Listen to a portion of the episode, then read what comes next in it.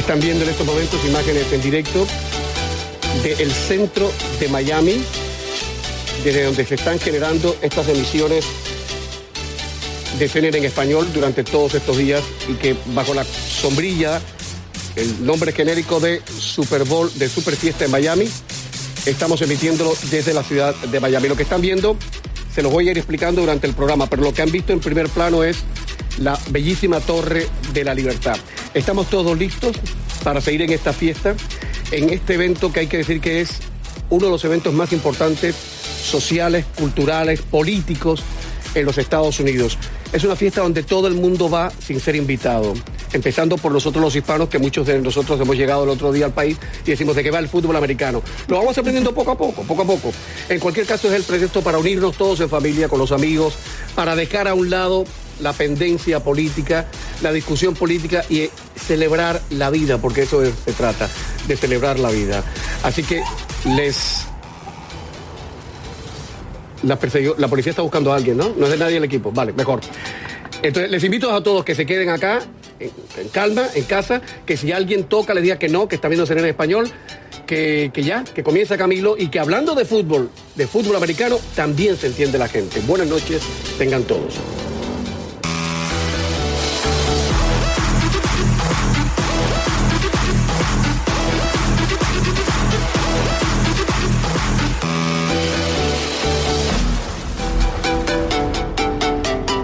Bueno, bueno.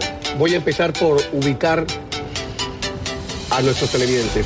Eso que ven ahí, esa construcción maravillosa es la Torre de la Libertad, que está iluminada en rojo, entre otras cosas, en honor al Super Bowl. Y yo quiero pensar que también en honor a nosotros, porque es el color corporativo de CNN en español. La Torre de la Libertad es un, el típico edificio eh, neoclásico y ardeco del año 1925 fue la reacción del primer periódico de Miami, el News of Metropolis, que después se convirtió en Miami News. Y es el edificio que para los inmigrantes, sobre todo los inmigrantes cubanos, es, tiene una importancia emocional extraordinaria. Porque los primeros exiliados cubanos que salieron huyendo de la Cuba castrista en los años 60 fueron a parar allí. Con más esperanzas que experiencias, azorados porque llegaban a una cultura ajena, porque habían dejado los suyos en casa, porque no sabían lo que se les venía encima, ahí recibieron las primeras muestras de hospitalidad el primer apoyo en una lata de leche, en, bolsas de leche en polvo. Tal vez los primeros que le hablaron en español le dijeron, chicos, estás en casa y hay que seguir y echar para adelante. Esa es la Torre de la Libertad. Y al otro extremo lo que estaban viendo era la arena de Miami, que es el recinto de los grandes eventos deportivos. Ahí juega el Miami Heat, nuestro equipo local, y es el, el receptáculo de algunos de los más grandes eventos artísticos. Por ejemplo, en estos días se está anunciando ya Camila Cabello, su romance tour, Andrea Bocelli, que viene a la ciudad. Y por cierto, mañana cuando estemos al aire, mientras este programa va a estar al aire, allí, allí enfrente, estará Guns N' Roses, que forma parte de la playa de, artistas internacionales importantísimos que están invitados al Super Bowl y del cual estaremos hablando en esta emisión. Antes de entrar en, a saco en detalles, pues quedaría una última imagen que quisiera mostrarle al extremo izquierdo mío, está Bayside. Bayside es, y lo, recomiendo desde ya, uno de los paseos marítimos más bonitos que tenemos porque colinda con la bahía de Biscayne. Detrás de mí ya estaría el puerto de Miami, que es una cosa sensacional, por cierto, de los menos contaminados del mundo, de los más cuidados. Ahí está una de las grandes, grandes, grandes bases de crucero, probablemente de las mayores del planeta. Y ahí donde ven esa guitarra, es Bayside. Este recorrido, esta aventura de Camilo Edición Especial, comienza precisamente en Bayside. Porque reitero, tal vez cuando esta edición 54 del Super Bowl sea historia, será historia, entre otras cosas, porque habrá sido, gracias a sus organizadores, la edición más inclusiva socialmente hablando. Esto es lo que descubrió el equipo de Camilo en Bayside, el mejor, el bellísimo paseo marítimo de Miami.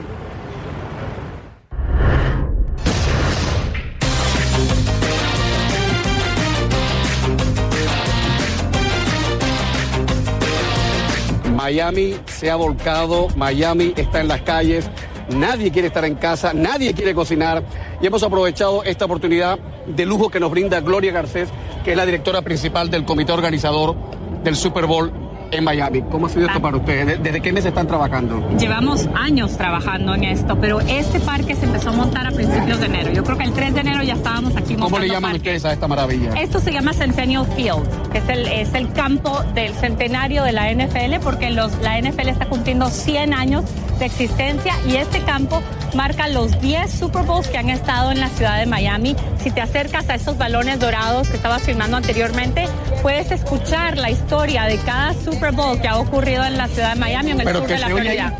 Se oye ahí, nos Entonces, acercamos. si uno se acerca puede escuchar información. Ahí lo estás escuchando. Lo que la ¿ves señora se está tirando fotos, ¿no? Y Ella se está tomando fotos. Pero igual si nos colamos un poquito al lado de la señora y nos colamos, y nos colamos y nos colamos. Nos colamos, nos colamos.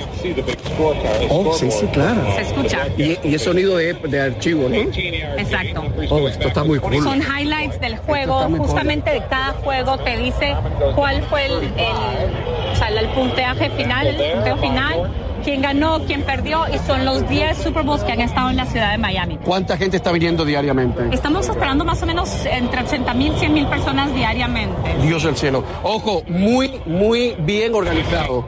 O sea, yo llevo en la ciudad casi 30 años. Pocas veces he visto que los mayamenses lo, lo- lo estamos haciendo tan organizado, la verdad que Y tan sí. lindo, ¿no? Y tan Hay un lindo. montaje muy, muy hermoso. Bueno, de- ahora vamos a hablar de algo muy rico. En Miami, Miami es una ciudad para comérsela. Aquí confluyen culturas de cuántos países, de prácticamente todo el planeta. Quisiéramos pensar que es todo el planeta, exacto. El Super Bowl ha sido el mejor pretexto para repetir una vez más que Miami es una ciudad para comérsela. ¿Me enseñas lo que hay? de- ¿Y tú quieres comerte a Miami? Bueno, ¿O vámonos. estamos a dieta? Vámonos. ¿Dónde estamos? Estamos detrás aquí en la pura, pura cocina. Sentimos el olor de la comida. Yo estoy en el paraíso, yo estoy a dieta una vez más, pero yo estoy en el paraíso. Él solo con olerlo ya se lo está disgustando. Lo lindo aquí es que empezamos con la comida tipo asiático acá. Entonces todo Estos eso son honguitos, ¿no? Hongos. hongos, eh, pollo, la comida tipo asiática. Oh Aquí my God, son paellas. Ahí está el puerco rostizado. Dice que esta es el área de las raíces latinas. Entonces, toda esta parte central de la cocina son las raíces latinas, donde tienen el, el, el puerco, tienen pollo, paella, chorizo, si la gente quiere comer chorizo, tiene chorizo también.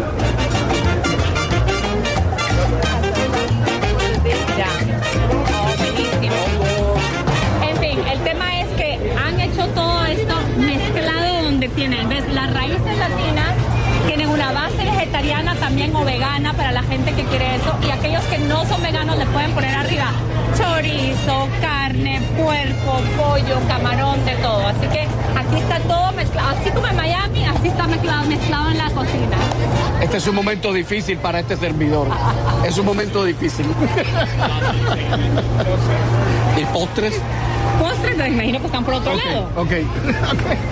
Black lemonade.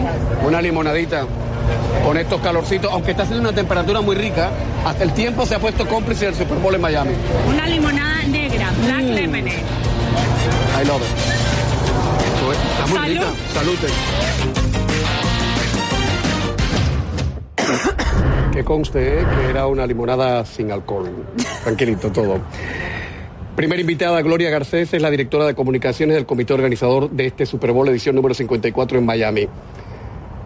Necesito que sueltes prenda, que cuentes en este programa lo que jamás has contado a los medios de prensa. Soltemos prenda. Soltemos prenda. Primero que todo, cuando te enteraste de que la ciudad había sido, se le había otorgado la sede del Super Bowl, ¿qué sentiste como mayamense? Vamos, Bueno, para mí, yo sabía que el Super Bowl regresaba a Miami. de alguna manera. Sabía, yo estaba segura, aún antes de trabajar en el comité, yo estaba segura que el Miami iba a volver a ser ¿Qué sede qué del te hacía Super Bowl. pensar eso? Mira, mira a tu alrededor. O sea, tenemos una ciudad hermosa, un lugar divino para que la gente venga. El clima es increíble. No sé si no, te acuerdas en el 2018 cuando fue en Minnesota, la gente congelada. o sea, Aquí el clima es impresionante, las personas les encanta venir, disfrutar, ir a fiestas, montarse en yates, o sea, tenemos de todo para ser sede del Super Bowl. Yo creo que no la hacen aquí todos los años porque tienen que diversificar. Deberían hacerlo, ¿eh? Estoy de acuerdo. Deberían hacerlo entre otras cosas porque me he dado cuenta que este, el Super Bowl ha sido el pretexto para sentirnos todos más unidos. Ya no importa que tú seas de Guatemala, yo sea de México, el otro sea de la Tailandia. eh, es Miami. Así es. Ahora, ese orgullo. ¿cuándo y cómo empiezan ustedes a preparar todo el trabajo para de cara al Super Bowl? El Super Bowl hasta ahora, porque ahora está cambiando el proceso, era un proceso de bid, o sea, tú tenías que hacer como una propuesta y vender tu ciudad a la NFL y a todos los dueños de los equipos de la tú NFL. dices vender, decir, o sea, eh, venderla. fiscal, no, no decir nosotros somos la ciudad en donde tienen que, o sea, la estás vendiendo entre ¿Y cómo comillas. ustedes vendieron Miami? ¿Tuvieron que vender, pasaron mucho trabajo? Bueno, sí, o sea, todos los, todos los años que queremos volver a traer el Super Bowl es un proceso muy, muy largo, toma a veces hasta dos años poder presentar a Miami como la propuesta exacta. ¿Por qué? Porque no es solo el tema de clima, no es solo el tema de que podemos acomodar a las personas que tenemos suficientes hoteles, sino también tenemos suficientes lugares donde se pueden hacer el sinnúmero de eventos que suceden alrededor del Super Bowl. Aparte de los eventos, como digo yo, de los que de los pegados, no, estamos hablando de los eventos de la NFL que hace, porque la NFL hace NFL Experience, Opening Night y para todos esos eventos tú necesitas tener diferentes venues, eventos diferentes lugares. colaterales que por eso es que digo que incluyen a todo el que quiere estar y participar de la aventura del, del Correcto. Super Bowl. Y es toda una aventura. El Super Bowl es toda una aventura. Entonces se pasa más o menos dos años en esa, en esa propuesta de decir nosotros queremos ser la sede. Muy interesante porque nuestro chairman del comité anfitrión cuenta una historia. Aquí estoy ya soltando prenda. No, desde, venga, venga, desde- por Dios. desde Venga, temprano, soltando prenda. Él cuenta una historia de que cuando él presentó la propuesta para nosotros ser sede, le dijeron, ok, ¿qué año quieres el Super Bowl? Y él dijo, yo quiero el 2020. Y se, se asombraron porque dijeron, ok, no quieres el ve- 2018, 19, no, no, no, yo quiero el 2020. Y ellos dicen, ¿y por qué? Dice él, porque el 2020, ustedes, la NFL, cumple 100 años de existencia. Y dice que todos los ejecutivos sacaron los teléfonos y empezaron a buscar.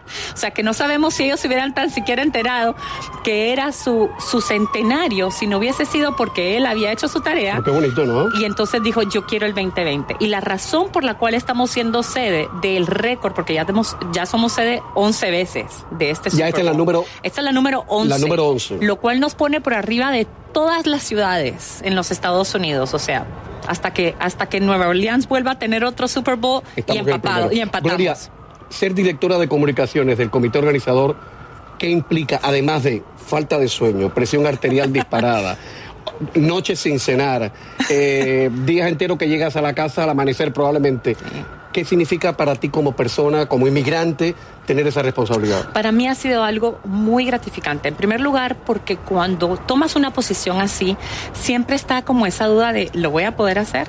Y cuando empecé a trabajar acá y dije, "Ah, yo puedo hacer esto perfectamente bien, es como realmente como que valida el hecho de que todos mis años de experiencia, de trabajo, pueden realmente dar la talla para una posición como esta. Ha sido hermoso porque así como te comentaba cuando hicimos el- la visita al parque, para mí el poder tener la oportunidad de dejar un legado en la comunidad, de hacer obras de impacto que queden en nuestra comunidad es lo que más vale.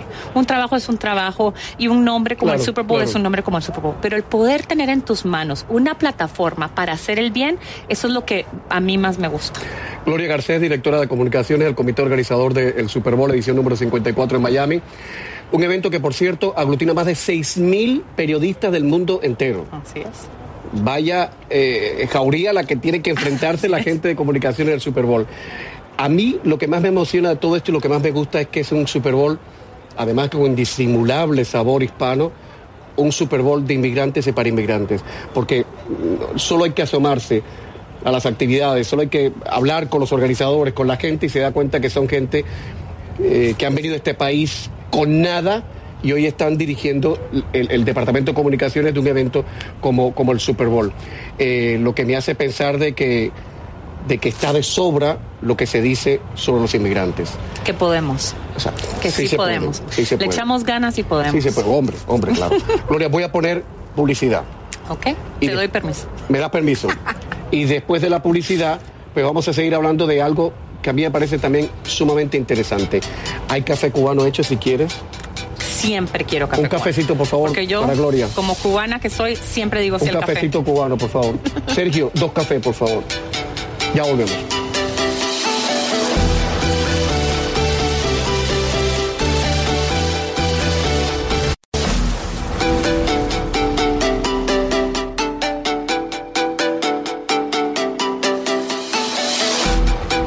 alguien que firma César Évora pregunta en redes sociales, no sé si es César el actor cubano, no sé. Pregunta que de dónde tú eres porque el acento, dice, tiene un acento bellísimo, pero no, no lo ubico dónde es. Ahí está. Y por eso dije, yo nací en Guatemala, gracias a Dios. Mis padres son cubanos. Ya. Entonces, tengo un acento mezclado. Yo creo que no tengo acento ni de Guatemala, ni de Cuba, ni de Miami, ni de ningún lado. ¿Y ellos se conocieron aquí? No, ellos se conocieron en Guatemala. Sus familias ambos Oh. salieron de Cuba. Mi madre sale a Guatemala directamente de La Habana. Mi papá es de Camagüey, sale a Costa Rica, luego Panamá, luego Guatemala y se conocen en Guatemala. Y ahí vaya. nacimos todos nosotros, seis hijos. Vaya, vaya. Dime una cosa. Cuando la prensa, o sea, cuando viene un evento como este, me imagino que la prensa de todo el mundo quiere, no solo la prensa deportiva, sino prensa de... ¿Qué, con- qué condiciones o qué reglas se llevan para acreditar a ciertos medios de prensa? ¿Se hace con los más poderosos, los más influyentes, o todo el mundo en principio tiene eh, la acreditación de los 6.000 medios que tú estabas comentando, la acreditación de esos medios es por parte de la NFL. La Liga Nacional del Fútbol Es la que lleva es la eso. que lleva la acreditación en sí para poder cubrir más que nada el día del Super Bowl y los eventos oficiales de la NFL. Aparte de esos 6.000 acreditados, los cuales usualmente son personas que cubren deportes constantemente. Entonces, si es un medio que sí cubre deportes, lo acreditan rápidamente. Ahora hay muchos inventados que de buenas a primeras llega el Super Bowl y quieren cubrir deporte cuando nunca han No, hecho Juan, una el- el cobertura. primo de, el amigo de, ya, ya Exactamente. entiendo. Entonces esos ellos son un poco más difíciles. Ahora, nosotros como comité anfitrión, ellos nos piden que nosotros les demos una lista de aquellos medios con los que nosotros trabajamos constantemente localmente para acreditarlos también O sea, trabajan en conjunto. trabajamos en conjunto. Ya. No siempre los acreditan, pero nosotros por lo menos pasamos una lista para que ellos puedan verificar con los que nosotros estamos respaldando. Bueno, la próxima parada la hacemos en Bayside, el paseo marítimo de Miami, porque ahí descubrimos, en medio de toda la, la, la, la, la baraúda, la, la, la cantidad de gente, de familia, todo, descubrimos que la gente estaba jugando dominó, claro, sí, en Miami. Ahí está, el- ahí está el reportaje.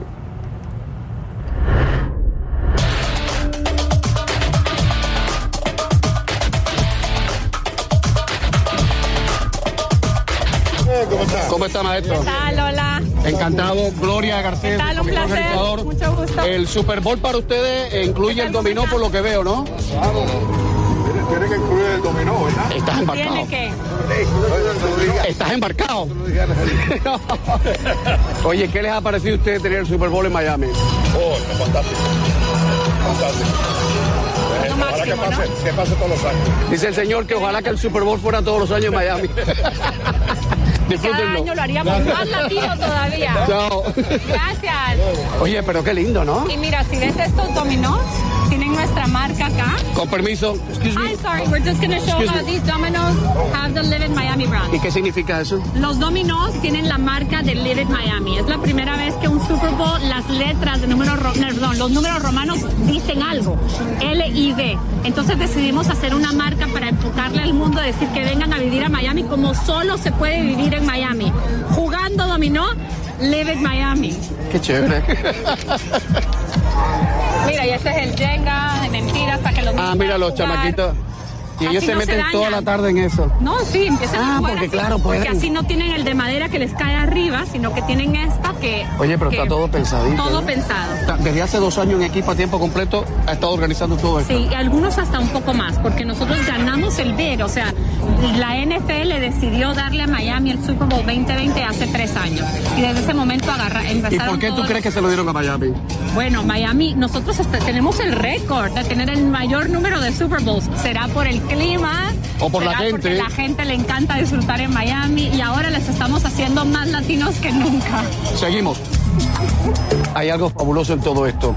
Y es que en medio de todas las iniciativas de este año, el Super Bowl, se ha apostado por los productos locales, se ha apostado por la gente de la tierra, por la gente que cultiva y que hace riqueza aquí en el sur de la Florida. Esto, esto es una de las cosas más ricas que tenemos acá. Sí. Hay una anécdota famosa. Henry Flagler, que fue uno de los fundadores del pueblo de Miami, para demostrarle al resto del país de que esto era un pequeño paraíso, enviaba cajas de naranja a la gente en Nueva York y le decía, esto está todo el año acá, más hay que cogerlo de las patas. Y así, vénganse. Y es lo que estamos haciendo nosotros aquí en el Super Bowl, en Super Bowl Live. diciéndole a la gente, venga a comer lo que nuestra tierra nos da. No Explícale solo- a la gente qué son los Redlands. los Redlands es donde estamos, es como al sur de Miami. La gente que conoce Miami, si sigue un poquito más allá, hacia el sur, es donde están todas las granjas, todos los cultivos de comida. Y aquí mismo, en este stand donde estamos, esta comida ha sido tra- traída directamente de las granjas para acá, para que todos los visitantes puedan venir a probar nuestro Redlands, puedan venir a probar nuestros cultivos. Los Redlands son como, los, como, el- como decir el granero, el granero de la Florida, porque mucho, mucho de lo que se alimenta en la península sale de los Redlands. La mayoría son inmigrantes, gente muy humilde que trabaja ahí. Y, y es bueno que lo hayan hecho, me enternece la idea, porque todo el mundo cree que Miami es playas y shopping. No, Miami es gente muy trabajadora Así es. que hace- trabaja Mucho la de- tierra y de ahí sale la comida. Con permiso. A comer. Eso que conté de las naranjas es absolutamente real. ¿eh? Tengan en cuenta que esta ciudad apenas tiene más de 100 años, cumplió los 100 años el otro día.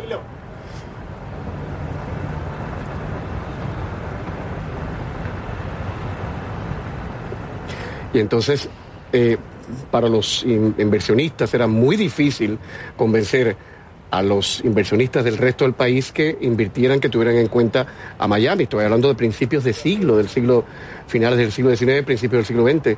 Y entonces se les enviaba naranja y se les decía, esto aquí está todo el año, sin peligro de nevada, sin peligro de nada. Eh, porque hay que decir, eh, frío aquí, frío lo que se dice frío, No, frío. una no. o dos veces al año en el, sa- en el sur de la Florida. Ahora lo tenemos muy rico el- Ahora está muy rico. Ahora está muy rico. Eso de enviar las naranjas es más o menos lo que nosotros hicimos con la NFL, ¿no? Enviándoles naranjas el para que vean que aquí es donde tenemos que ser la sede del Super Bowl. ¿Han tenido ya alguna opinión de cómo, de la gente de la NFL, de cómo va el evento, de todo lo que se ha organizado? ¿Les han dicho Como no, les la, parece? la NFL está feliz de hacer el evento en Miami porque, de nuevo, es, es los colores de Miami, el sabor de Miami, la gente de Miami es tan, tan especial. Es más, te voy a contar, tú querías que yo sacara, ¿no? Por favor. El, el- ese emblema que estábamos hablando, el de Live It Miami, que es una marca que, que creamos como parte del comité, es un emblema que hasta los mismos patrocinadores de la NFL lo quieren adoptar, porque la gente se siente que quiere ser parte de esa marca de Eso no se Miami. había usado antes. Eso no se había usado antes. Ese emblema se crea porque Super Bowl 54, las, los números eh, romanos son L y V. Y es la única vez que se puede crear una palabra de eso. Entonces dijimos, "What? live, live, come live it, ¿no? Live it Miami, como solo se puede vivir acá. Gloria, ha sido un placer trabajar Gracias, contigo todos estos días, que nos hayas mostrado lo que está pasando en Bayside, que hayas venido esta noche. En Bayfront Park, que está a la par de... en de el. Bayfront, ajá.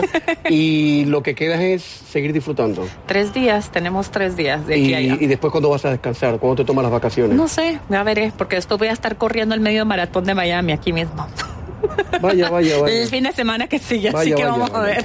Bueno, a la vuelta de publicidad, ¿cómo se garantiza que no haya nada, absolutamente nada que pueda de alguna manera echar a perder esta fiesta? Pese a todas las cosas que están pasando en el mundo, pese al coronavirus, a las amenazas terroristas, a la, a la- a la- a la crispación política, ¿cómo se garantiza absoluta tranquilidad en esta ciudad de Miami? Bueno, una persona, la persona que más sabe de eso va a estar en el programa, en minutos aquí, en la Super Fiesta de Miami, en Camilo, edición especial.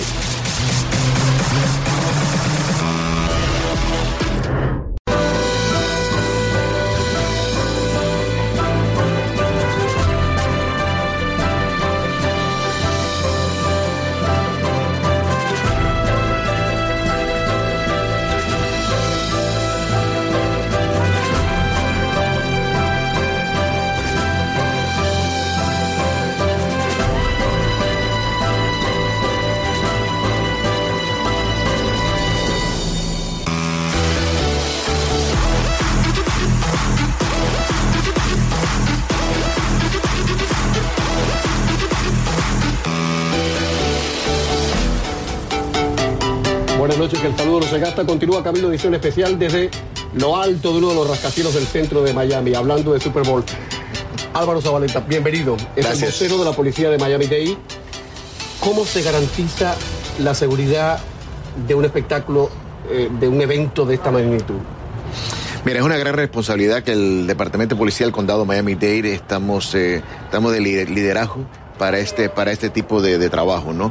Pero no lo podríamos hacer solos. Tenemos la ayuda de los compañeros estatales, eh, tanto como estatales como federales que van a estar, que están presentes. Pero estamos utilizando todos los recursos de nuestras agencias federales, eh, todos los equipos de tecnología que nos pueden ofrecer, eh, tanto como el FBI, como HSI, como CBP, en las Guardias Costas, eh, todas las agencias federales están ayudando en esto, porque es una, una gran colaboración entre todos para poder asegurar que tengamos un ambiente sano, un ambiente divertido. ¿Por qué? Porque ¿quién no quiere venir a Miami?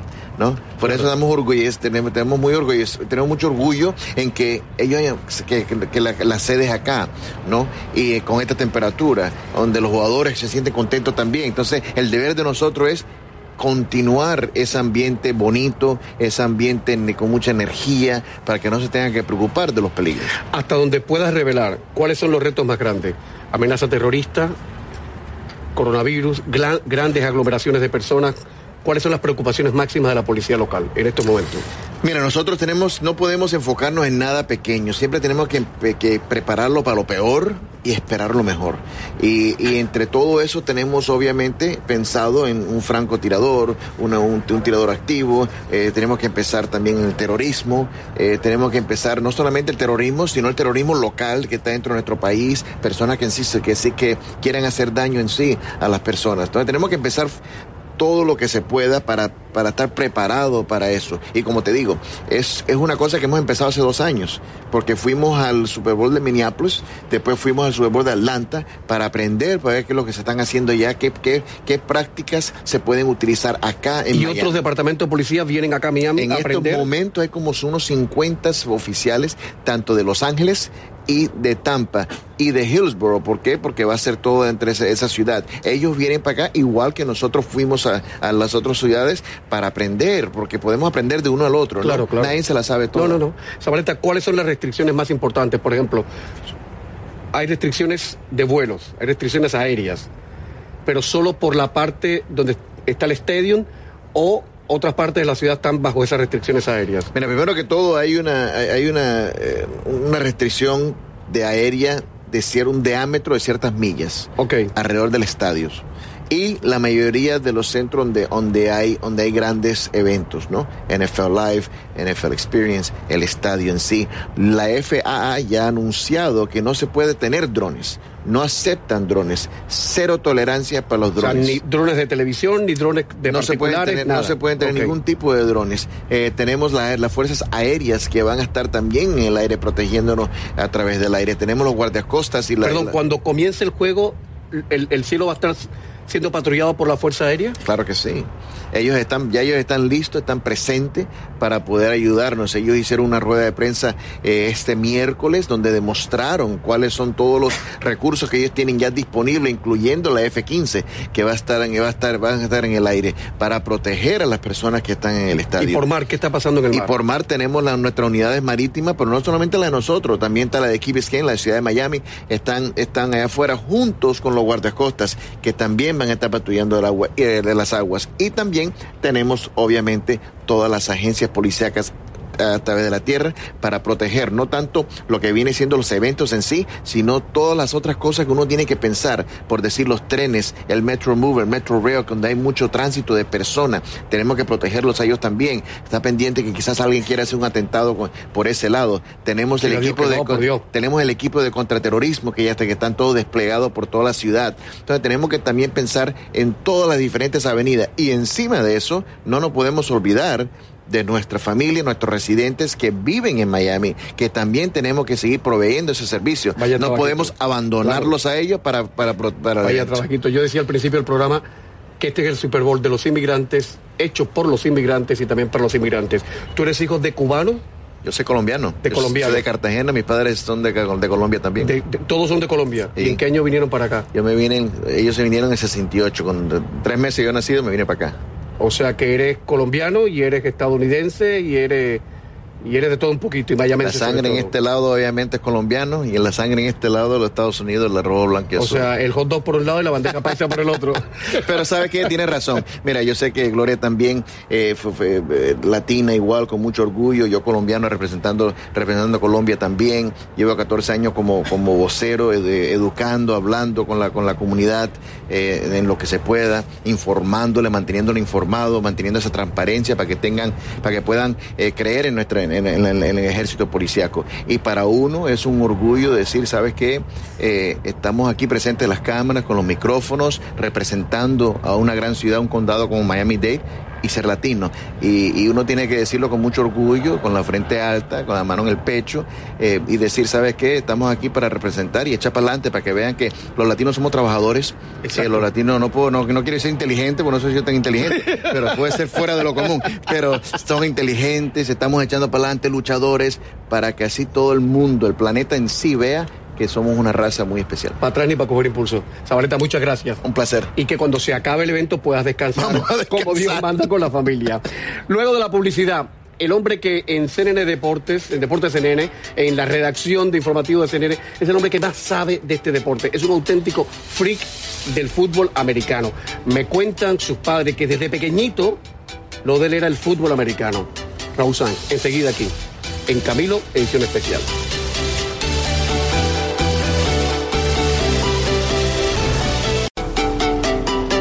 Superfiesta en Miami continúa la edición especial de Camilo dedicada al Super Bowl edición número 54.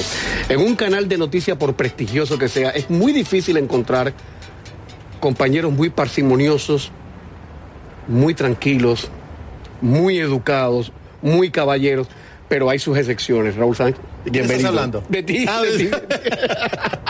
Ok, ok, gracias. Bienvenido. No, no, esa es la percepción que yo tengo. En, en la reacción, cuando todo el mundo está gritando, Raúl está en. en- oh. Oye, estás en tu salsa porque este es el deporte de tu vida. Mi mero mole, como dicen.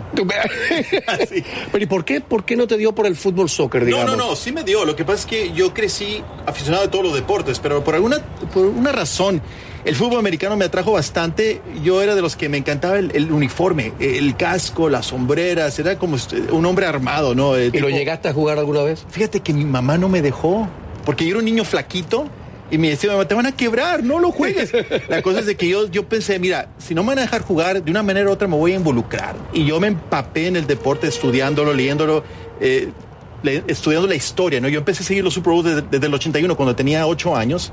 El primer Super Bowl que vi fue San Francisco contra- Cincinnati, lo jugaron en Michigan y fue el Super Bowl 16. Entonces, desde ahí entonces seguí todos los Super Bowls, me encantaron los equipos, eh, la historia. Es un gran deporte. ¿Cuál es el mejor equipo de fútbol americano de todos los tiempos? Odio decirlo, odio admitirlo, pero son los Patriots de Nueva Inglaterra. No hay de otro. No hay de otra. Y de los Patriots, el mejor atleta de ese equipo, Tom Brady. Ahí estamos. Ya está. El peor equipo, el, el que peor lo ha hecho, el que peor suerte ha tenido. Eh, yo diría que, bueno, en los últimos años, especialmente equipos, hay varios, ¿no? Los Lions de Detroit, los Buccaneers de Tampa Bay, que ya ganaron un Super Bowl, los Lions nunca han ganado un Super Bowl, eh, los Jaguars de Jacksonville, que tampoco han ganado un Super Bowl, este, son equipos que están en esa, podemos decir, eh, muy. Me están diciendo que los Dolphins de Miami, pero los Dolphins tienen tradición por lo menos, se han ganado Super Bowls en su pasado, pero... Hay algunos que he nunca han ganado, es verdad. Exactamente, O sea- hay, hay varios. Y, y te digo, yo creo que, que hay equipos que, que no han podido saltar ese obstáculo para poder triunfar como, como campeón de un Super Bowl. Llegar a donde han llegado los dos equipos contendientes de esta edición número 54 es como tocar el cielo con las manos. Sí. Explícale a los televidentes cuán difícil es llegar a este momento. Bueno, para darte una idea, eh, cada equipo tiene su historia, ¿no? Los 49ers de San Francisco la temporada pasada solamente habían ganado cuatro juegos, cuatro y 16 juegos. Entonces dieron un volteón eh, espectacular porque... Pero mágico. Mágico. Y mucho se debe al hecho de que el año pasado sufrieron de muchas lesiones. De hecho, su mariscal de campo titular, Jimmy Garoppolo, que es una de las estrellas del equipo, estuvo lesionado. Por eso fue gran parte por, por, por la- los fracasos de la temporada pasada. Y ahora pues se reforzaron no solamente con los jugadores que, que re- retornaron después de las lesiones, pero también un novato espectacular como es el defensivo Nick Bosa, que ha marcado una diferencia. Entonces ahí vemos un equipo que dio una voltereta muy, muy este, impactante. Ahora, en el caso de los Chiefs, ellos se quedaron muy cortos la temporada pasada. Perdieron la final del campeonato de conferencia contra los Patriots, que terminaron ganando el Super Bowl.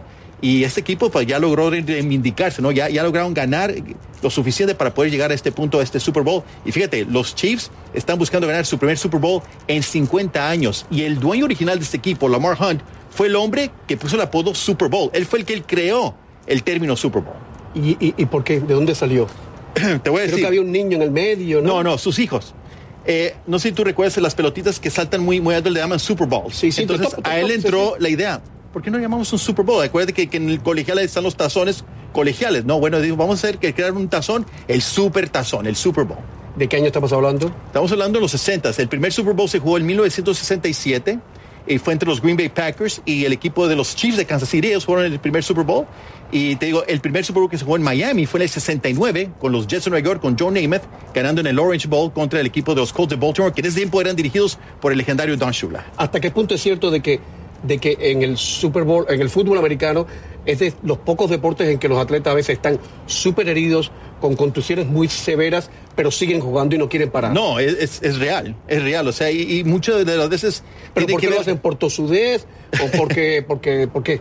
Es la competitividad del individuo. O sea, la verdad que es un deporte de mucho orgullo, eh, machismo también podemos decirlo, ¿no? Y, la gente quiere ganar, o sea, la gente quiere estar en el campo y quiere contribuir a la causa de su equipo y es un deporte muy físico, es un deporte muy gladiador, podemos decirlo, ¿no? Y yo creo que ese espíritu gladiador se, se- se ve en cada uno de esos jugadores. Mis árbitros me están diciendo que pida publicidad. Vamos a publicidad y después algunos de los datos más curiosos del el Super Bowl como evento. ¿Vamos? Claro que sí. Publicidad y estamos de vuelta enseguida. Superfiesta en Miami continúa.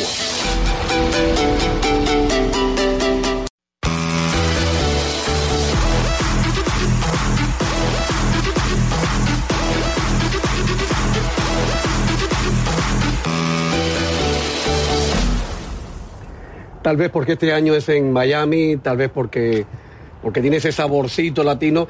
Lo cierto es que este año la afluencia de fanáticos y de turistas que vienen de América Latina al Super Bowl edición 54 se ha incrementado. En un momento dado, Brasil y México eran los países donde más swing se le hacía al fútbol americano. ¿Cuál es la situación hoy para América Latina, para el resto de América Latina? Yo creo que ahorita estamos viendo quizás países latinoamericanos con, con la curiosidad de ver de qué se trata este deporte, ¿no? Y sí vamos a países como Argentina, que ya estamos viendo gente que lo está practicando, de hecho. Pero yo creo que cuando vemos, hay que tomar en cuenta que muchos e- equipos, especialmente los universitarios o secundarias, reclutan jugadores que juegan fútbol soccer para ser pateadores. Entonces, ahí puedes ver uno que otro latinoamericano, que sean colombianos, este, que sean ecuatorianos, que Bolivianos, bolivianos, bolivianos. No, no, no, así hay. Sí hay pocos, pero sí hay, pero es algo que está poco a poco despertando. Y fíjate que es el, es eh, el propósito de, de la liga, tratar de expandirse, globalizarse. Ya hemos visto que han- está jugando cuatro partidos por temporada en Londres, uno en México. De hecho, hoy el comisionado confirmó que las próximas dos temporadas van a jugar un partido por temporada en el Estadio Azteca para continuar esa relación y continuar este, haciendo que crezca esa efervescencia por este deporte allá en México. Antes del punto final, me preguntan en redes sociales si alguna vez las mujeres podrían participar de un deporte como el fútbol americano. Ya lo están haciendo y están haciéndolo como entrenadoras. De hecho, una de, la- de las auxiliares en el equipo de San Francisco es una mujer, Katie Sowers, que está haciendo historia porque es la primera mujer de un cuerpo técnico que llega a un equipo al Super Bowl y si gana, pues sería aún más histórico. Pero esa mujer hay que traerla acá. ¿Cómo es que se llama? Katie Sowers. ¿Y tiene su teléfono? Eh, voy a buscarlo, te lo prometo. Es que es maravilloso. es maravilloso. Nos queda de programa muy poquito. ¿Cuánto, ¿Cuántos segundos, producción? Nos queda un minuto. Un minuto. ¿Qué esperas que pase? ¿Quién puede ganar? Eh, yo creo que este será el No momento. estamos haciendo apuestas. Ok, ¿eh? No, no, no, no, no, no, no. No, no estamos créeme, haciendo apuestas. Si ven Deportes CN, no, se, no, se basen en mis No, no, pronósticos. pero- pero no ¿quién cree que pueda ganar? No, yo creo que van a ganar los Chiefs de Kansas City. Yo creo que el jugador estrella de ellos, Patrick Mahomes, el mariscal de campo, es su momento. 24 años, tercera temporada, fue jugador más valioso la temporada pasada, pero ahorita es el mejor jugador en la liga y se va a lucir aquí en Miami para darle a los Chiefs su primer Super Bowl en 50 años. Raúl, te dejo porque sé que ya vienes. Hay que preparar el, el- el- el noticiero de deporte. Por cierto, está refrescando, ¿eh? Está refrescando. Y el viernes, el domingo va a haber frío. Sí. Frío, Bueno, frío para nosotros es... Fresquecito, Fresquecito. fresquecito. Aquí nunca hay frío, frío, frío. Gracias, Raúl. Gracias. A ustedes gracias por la calidez, gracias por la, por la complicidad, gracias por la confianza. Estaremos de vuelta porque esto empezó hoy y no termina hasta el próximo domingo. Cenen en español de fiesta en el Super Bowl de Miami, edición número 54. Buenas noches, buena suerte tengan todos. Chao, chao.